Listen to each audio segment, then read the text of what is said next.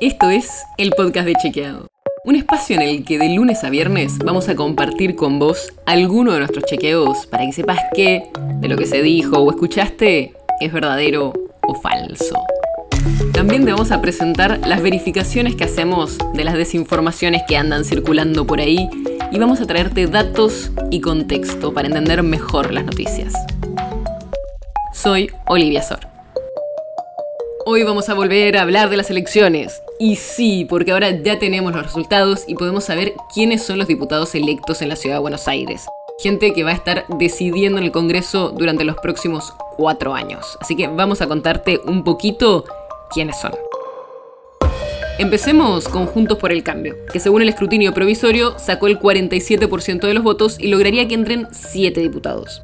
Entre paréntesis, es importante lo del escrutinio provisorio porque en realidad el que tiene validez legal es el conteo definitivo, que se está haciendo en los próximos días. Y vamos a ver si hay grandes cambios, aunque es poco probable.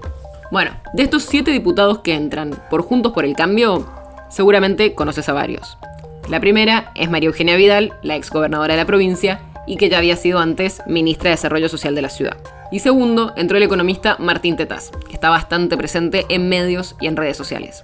Además, entrarían Paulo Oliveto, que es abogada cercana a la coalición cívica de Lita Carrió, Ricardo López Murphy, el economista que fue ministro de Defensa y de Economía de Fernando de la Rúa, Carla Carrizo, politóloga que ya es diputada por la UCR, Fernando Iglesias, que es periodista y ex jugador profesional y director técnico de volei, que también es diputado actualmente por el PRO y revalida su banca, y Sabrina Ahmeyet, politóloga y secretaria de Investigación, Desarrollo e Innovación de la Universidad de la Ciudad de Buenos Aires.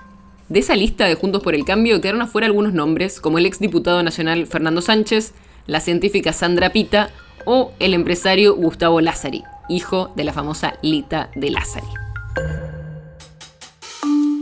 Pasemos al frente de todos, que salió segundo con el 25% de los votos y lograría tener a tres diputados más. Estos serían el líder de la lista, Leandro Santoro, politólogo que actualmente es legislador porteño y que después de militar en su juventud en la UCR ahora lidera la organización Los Irrompibles. Segunda, entraría Gisela Marciota, que estudió periodismo y ciencia política y escribió varios libros y también la puedes conocer porque participó en varios programas de televisión y de radio.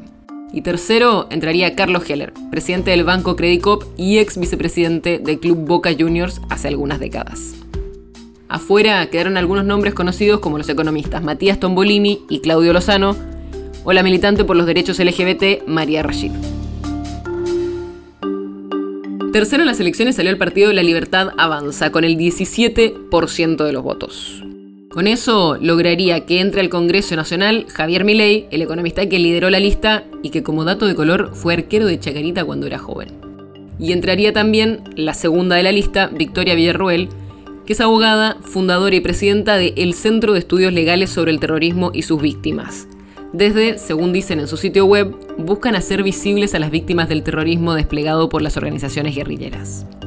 Afuera del Congreso por la Libertad Avanza quedaron, entre otros, Gastón Alberdi Peñavera, quien nos aseguró que era descendiente directo de Juan Bautista Alberdi.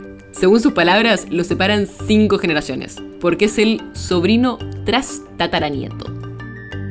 Y para cerrar, la última diputada electa por la Ciudad de Buenos Aires sería Miriam Bregman por el Frente de Izquierda y de Trabajadores Unida, que sacó casi un 8%. Por esa lista no entrarían otros candidatos como el segundo, Marcelo Ramal, y tampoco lograría ningún diputado por el partido de Luis Zamora, llamado Autodeterminación y Libertad, que sacó un 3%.